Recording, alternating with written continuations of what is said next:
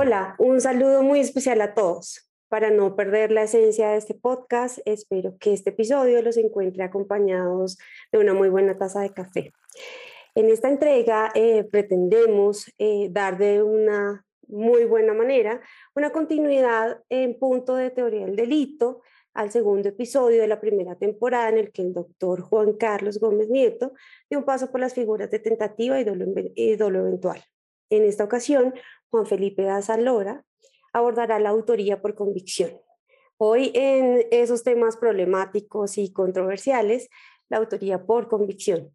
Seguro han escuchado hablar de esos tipos criminológicos o de esas personas que delinquen en virtud de sus convicciones éticas, morales o políticas, que se consideran que están justificados por una causa, es decir, que no están llamados a comportarse necesariamente de acuerdo a derecho. Un tema que influye en la culpabilidad y casos, eh, por ejemplo, relacionados con el veganismo, delitos medioambientales, la no celebración de uniones eh, en parejas del mismo sexo, invocando la moral cristiana, por ejemplo, son algunos de los ejemplos que pretendemos ilustrar con este instituto jurídico. Para mí es un verdadero gusto tener el día de hoy en Derecho Expreso a un gran invitado. Se trata de Juan Felipe Dazalora, abogado de la Universidad de los Andes, magíster en Derecho Penal de la Universidad de Salamanca casa de estudios donde también es doctor en Derecho, miembro del Grupo de Investigación en Derecho Penal César Becaría de la Universidad de los Andes, escritor de obras jurídicas y catedrático de las Universidades Católica de Colombia y Santo Tomás de la ciudad de Tunja. Juan Felipe, bienvenido a Derecho Expreso. Es todo un gusto tenerte en este episodio. Hola, muchas gracias. Yo también estoy muy contento por la invitación soy, soy seguidor del podcast, entonces estoy contento de estar por acá participando. Bueno, el gusto es mío, ojalá puedas compartirlo con tus alumnos y con tus estudiantes, porque este proceso, este proyecto de difusión eh, es justamente para profesionales y profesionales en formación. Bueno, Juan Felipe, empecemos. ¿Qué es brevemente y desde la teoría del delito y la dogmática jurídico-penal?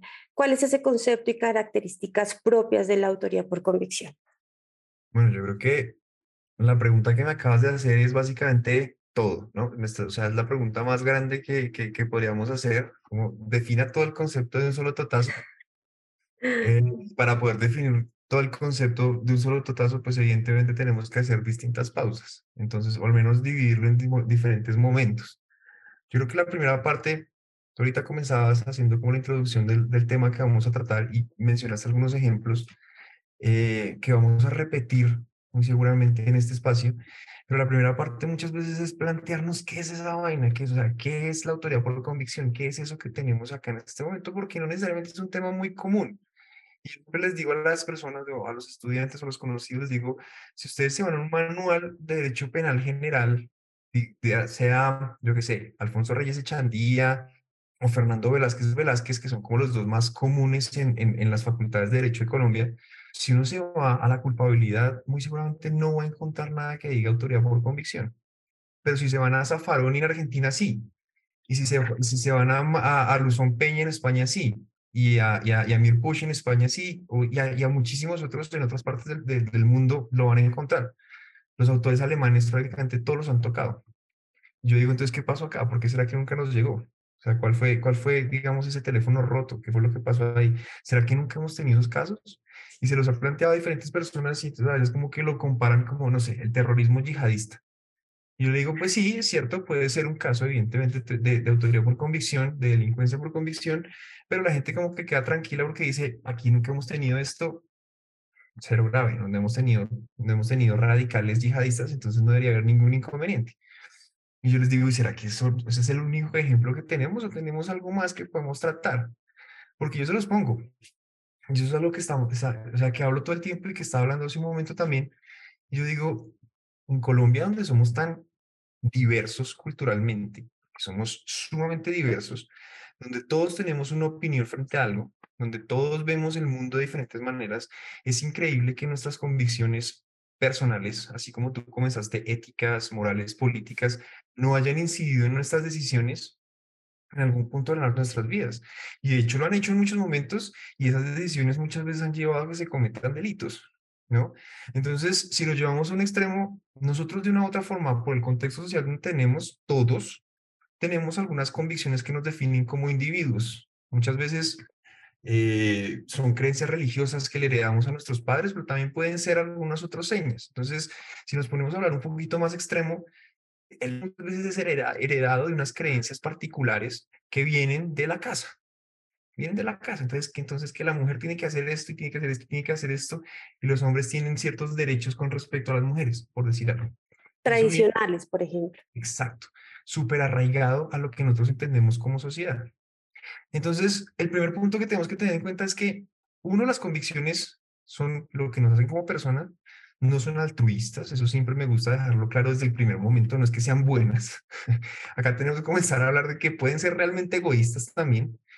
No es como que uno diga, uy, este tipo está actuando, mejor dicho, en virtud de algo divino. No, en realidad puede haber muchísimas cosas en juego.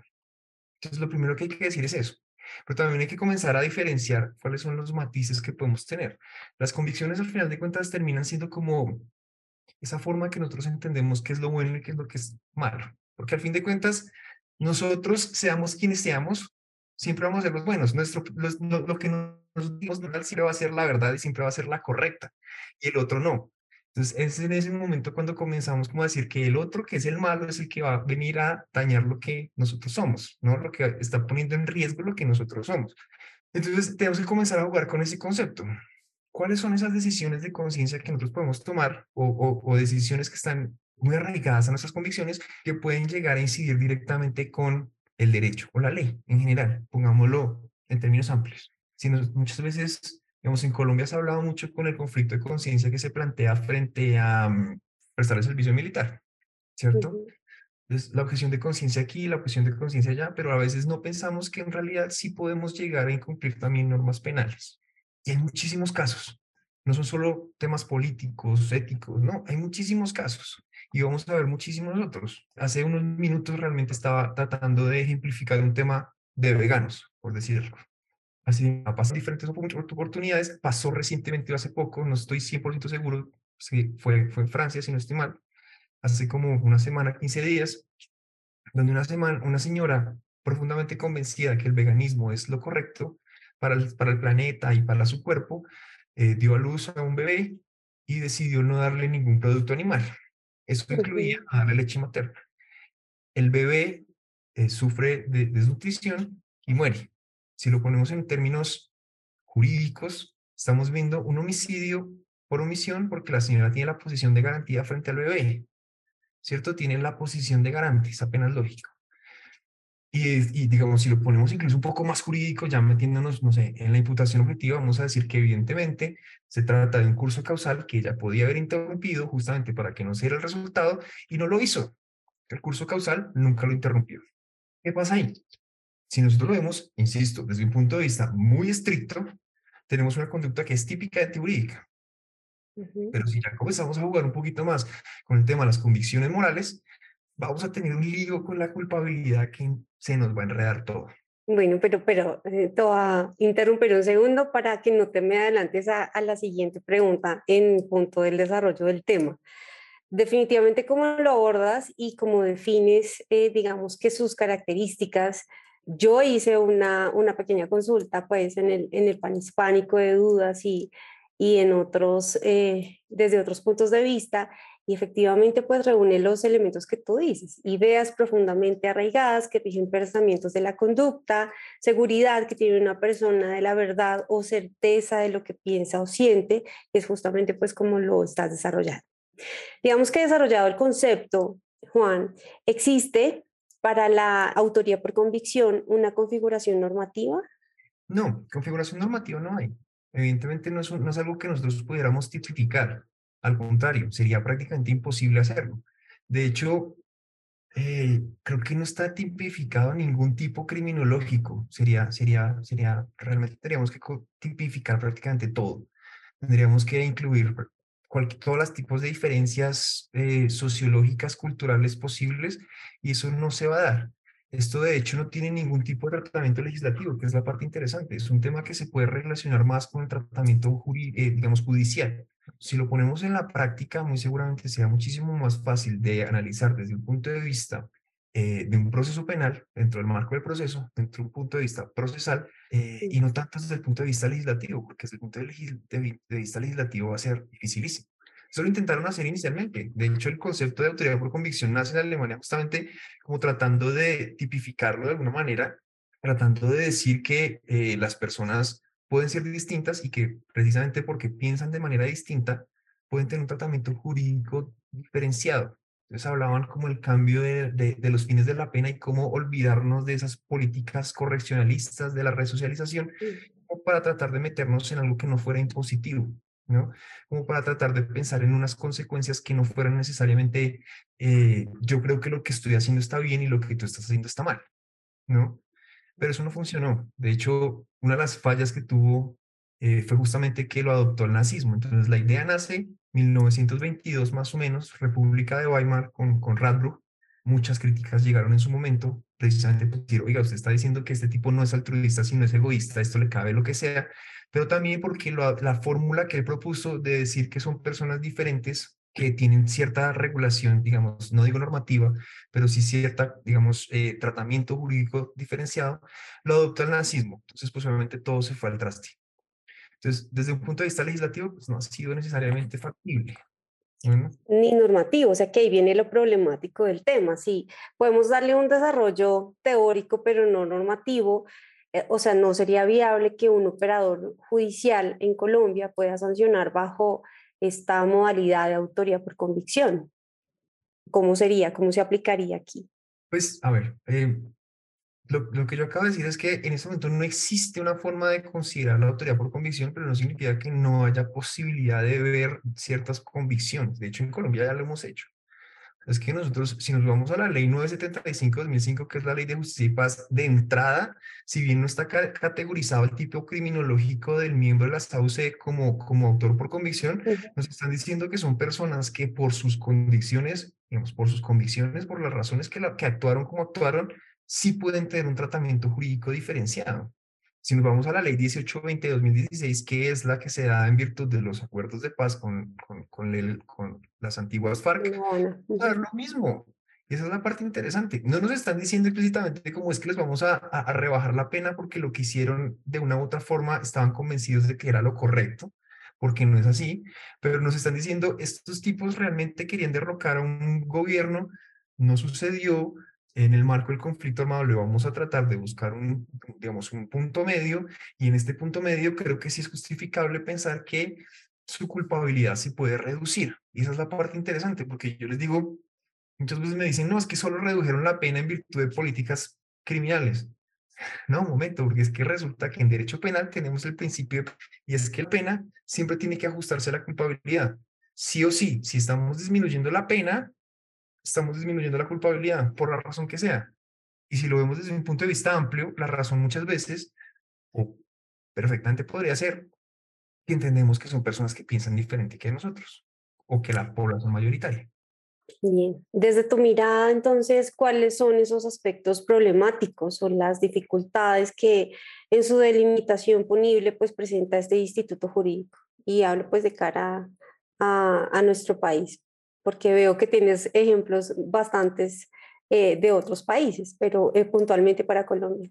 Yo creo que el problema más grande en Colombia siempre va a ser, una vez más, el tema de reconocer que otra persona puede ser distinta. Entonces, es un tema humano, no tiene nada que ver ni siquiera con el tema legislativo o el tema jurídico, es un tema humano. Y es que, al final de cuentas, a nosotros en Colombia, eh, no, sé por, no sé por qué en realidad, no es como que nos gustara la violencia o, que somos particularmente bélicos para algunas cosas. estoy hablando de temas amplios, ¿no? Estoy, estoy, estoy, tratando de ser un poco, un poco cínico al respecto, pero es como que nos gusta ver que la otra persona que nosotros consideramos que es el malo, que sufra. Nos encanta eso, nos encanta que le den duro. Entonces, si nosotros vemos en la calle que acaban de robar a una persona, que se pudra en la cárcel. Exacto. Entonces, eso es la típica frase de los fiscales de que tenga la condena, una condena ejemplar, ¿no? Que se pudra en la cárcel. Que a la gente le gusta esas formas de manifestación y salen los videos en redes sociales de que hay un, hay un linchamiento y a la gente lo aplaude. Es como si lo máximo, fue espectacular. Y si nos vemos, por ejemplo, en, para meterlo acá de paso, eh, en el capítulo pasado tú comenzaste hablando justamente de la crítica que hacía Claudia López ante los jueces, porque tú decías como, no es, no es justo atribuirle las faltas de eficacia de la justicia a los operadores judiciales porque en realidad hay otras cosas en medio. Digamos, lo interesante es que de una u otra forma la sociedad no está de acuerdo con los jueces justamente por eso, porque sienten que no son eficientes por las razones que sean, porque ellos quieren es ver sangre. Entonces, me robó, yo quiero que le casquen y que le den duro y que le pongan la pena más alta posible, ¿no? Nos gusta eso. Llegar a pensar en una configuración tanto legislativa como judicial, pensando en el otro, es, es muy difícil. Y, lo, y volvemos a lo mismo, los acuerdos de paz fueron eso. Los acuerdos de paz al final de cuentas lo que nos hizo darnos cuenta es que estamos profundamente radicalizados, o sea, tenemos puntos de vista distintísimos entre los colombianos y que pensar en la posibilidad de que el otro no sufra es difícil, ¿no? Entonces, pensar en un tratamiento jurídico diferenciado para ciertas personas que no piensan como nosotros es algo terrible. Y yo he hablado con personas que, digamos, que tienen cierto tinte garantista, eh, penalistas muy buenos, y les pongo el tema del machismo y me dicen, no, no, no, no, no ese ejemplo no sirve. Y yo, momento, o uno o todos, ¿no? Entonces, ahí es como el problema principal, si me lo pones en esos términos, es lo que alguna vez me dijeron, que se vuelve toda una pendiente resbaladiza. Entonces, ahí va a caber de todo. Ahí va a caber absolutamente todos los casos posibles y vamos a tener que estar haciendo un análisis completo todo el tiempo para saber si efectivamente es una persona que podríamos entender que haya digamos, que podríamos llegar a entender que pueda tener cierto, digamos, disminución en la culpabilidad y cierta disminución en la pena. Pero fíjate que formalmente no hemos hablado cómo podría operar eso. En realidad el problema es más, más humano que jurídico.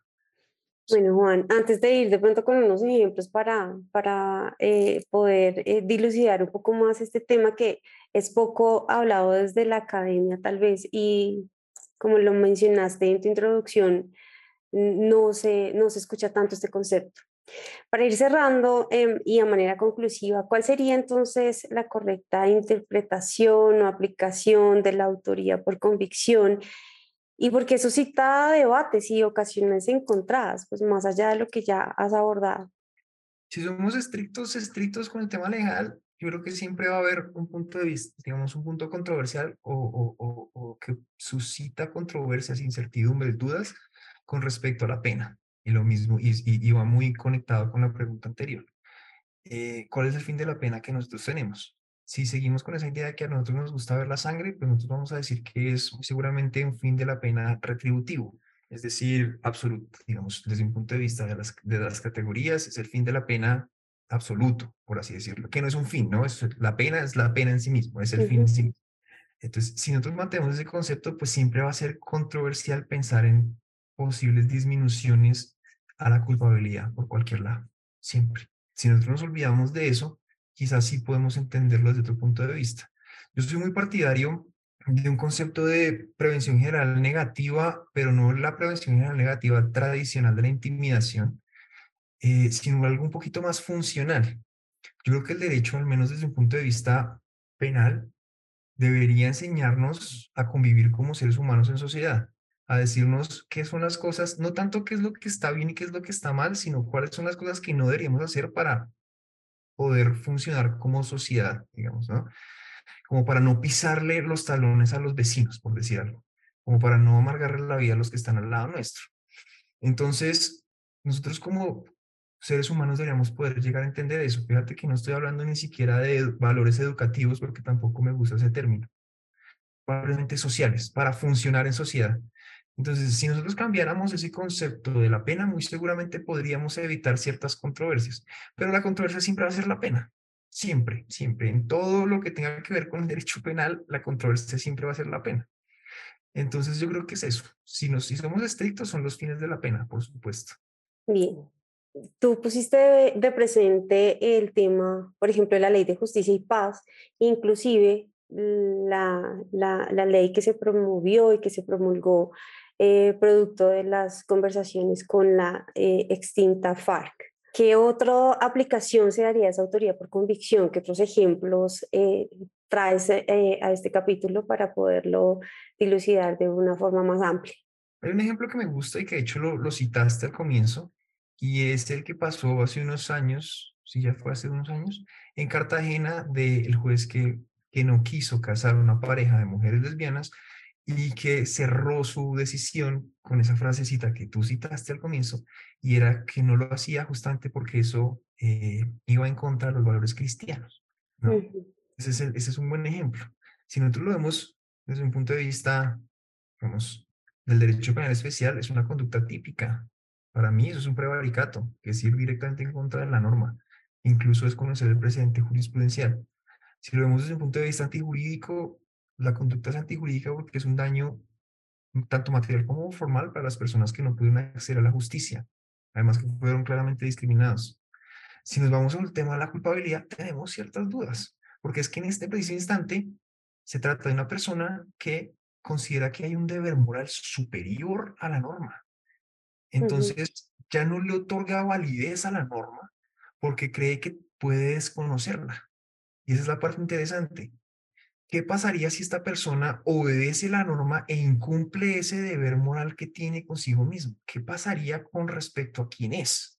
Si una persona con unas convicciones tan profundamente arraigadas llega, lleva a cabo la conducta que no debería llevar a cabo, seguramente puede encontrarse en un conflicto de conciencia que nosotros entendemos como, como la carga de conciencia siempre, pero que incluso podría destruirlo quizás como ser humano. Estoy exagerando un poco. Yo no creo que una persona como juez de la República, digamos que sabiendo cómo son, cómo es la legislación, pueda llegar a ese caso.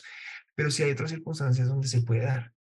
Máxime que, que están llamados a, a, al cumplimiento de la ley. Luego, entonces se revuelven ahí unas situaciones eh, pues, bastante problemáticas. Sí, claro. Es que esa es la parte, esa es la parte curiosa. Entonces, ¿cuál, fue, ¿cuál puede ser el ejemplo que, cuál puede ser digamos, la consecuencia que puede tener uno como ser humano si no lleva a cabo justo eso que no debería llevar a cabo. Esa es la parte interesante. Hay, hay, hay, muchas, hay muchos casos, digamos. Em, actualmente me, me, preguntaron algunos casos financieros que me parece interesante revisar. No lo he revisado tan como, como, como con tanto detalle, pero, pero me parece, que me parece chévere. Como, ¿Cómo podríamos ver, por ejemplo, las personas que delinquen en contra de los bancos? Porque los consideran injustos. No tengo ni idea se podría mirar un poco el tema, pero se, se maneja. El típico ejemplo que yo pongo en clase siempre es el de los testigos de Jehová, ¿no? Pero hay muchos casos. Es el de los testigos de Jehová, es básicamente, como para hacer un, un ejemplo muy rápido, una pareja de esposos que van en un carro, tienen un accidente de tránsito, la mujer queda inconsciente, el señor la lleva directamente a hospital, cuando llegan al hospital le dicen que él, por ser, eh, digamos, lo mismo, por tener la posición de garante, tiene que brindar el consentimiento informado como para poder practicarle una intervención quirúrgica. ¿Cuál es la intervención quirúrgica?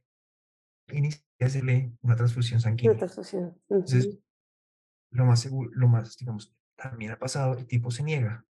El tipo se niega en virtud de sus convicciones morales, religiosas. ¿Por qué no lo va a hacer? Porque para ellos eh, la transfusión de sangre tiene un significado especial, ¿cierto? No van a poder obtener la vida eterna ¿no? Entonces prefiere delinquir, en pocas palabras, dejar morir a su esposa para poder, digamos, para poder cumplir ese mandato supralegal con el que nosotros muy seguramente no coincidimos. Em, y ahí es donde, insisto, tenemos serios problemas para definir el tipo criminológico, tenemos serios problemas para definir la culpabilidad, tenemos serios problemas para definir cuál es la sanción imponible, por supuesto. Pues bien, eh, la teoría del delito y la dogmática jurídico-penal pues siempre serán objeto de estudio tanto para estudiantes como para litigantes y qué interesante poder abordar temas que no son estáticos, sino que pues eh, evolucionan de alguna manera como es el que abordamos hoy. Para finalizar, quiero agradecerte, Juan Felipe, por tu inquietud en el desarrollo de este concepto, por tu participación en este episodio y por hacer parte de este proyecto de difusión académico. Solo me resta decirte eh, que hasta una nueva oportunidad en Derecho Expreso y que este, es, em, este espacio está abierto para ti, para la, la difusión de estos temas que son siempre interesantes para los profesionales del derecho. Muchas gracias por la invitación. Claro que sí, cuando, cuando, cuando salga algo interesante también para charlarlo, aquí estaré una vez más. Bueno, Juan, mil gracias por aceptar esta invitación, por el desarrollo del tema y esto es todo. Bueno, como vimos en este tipo de cuestiones eh, que resultan ser problemáticas para el derecho penal, para la mirada que da la ciudadanía de su aplicación y para la práctica judicial de cara a la teoría del delito, las conclusiones resultan ser más una invitación a seguir desarrollando figuras e instituciones jurídicas, así como su aplicación. Por favor, déjenos saber si quisieran ahondar sobre el particular o si de este episodio surgen nuevos cuestionamientos.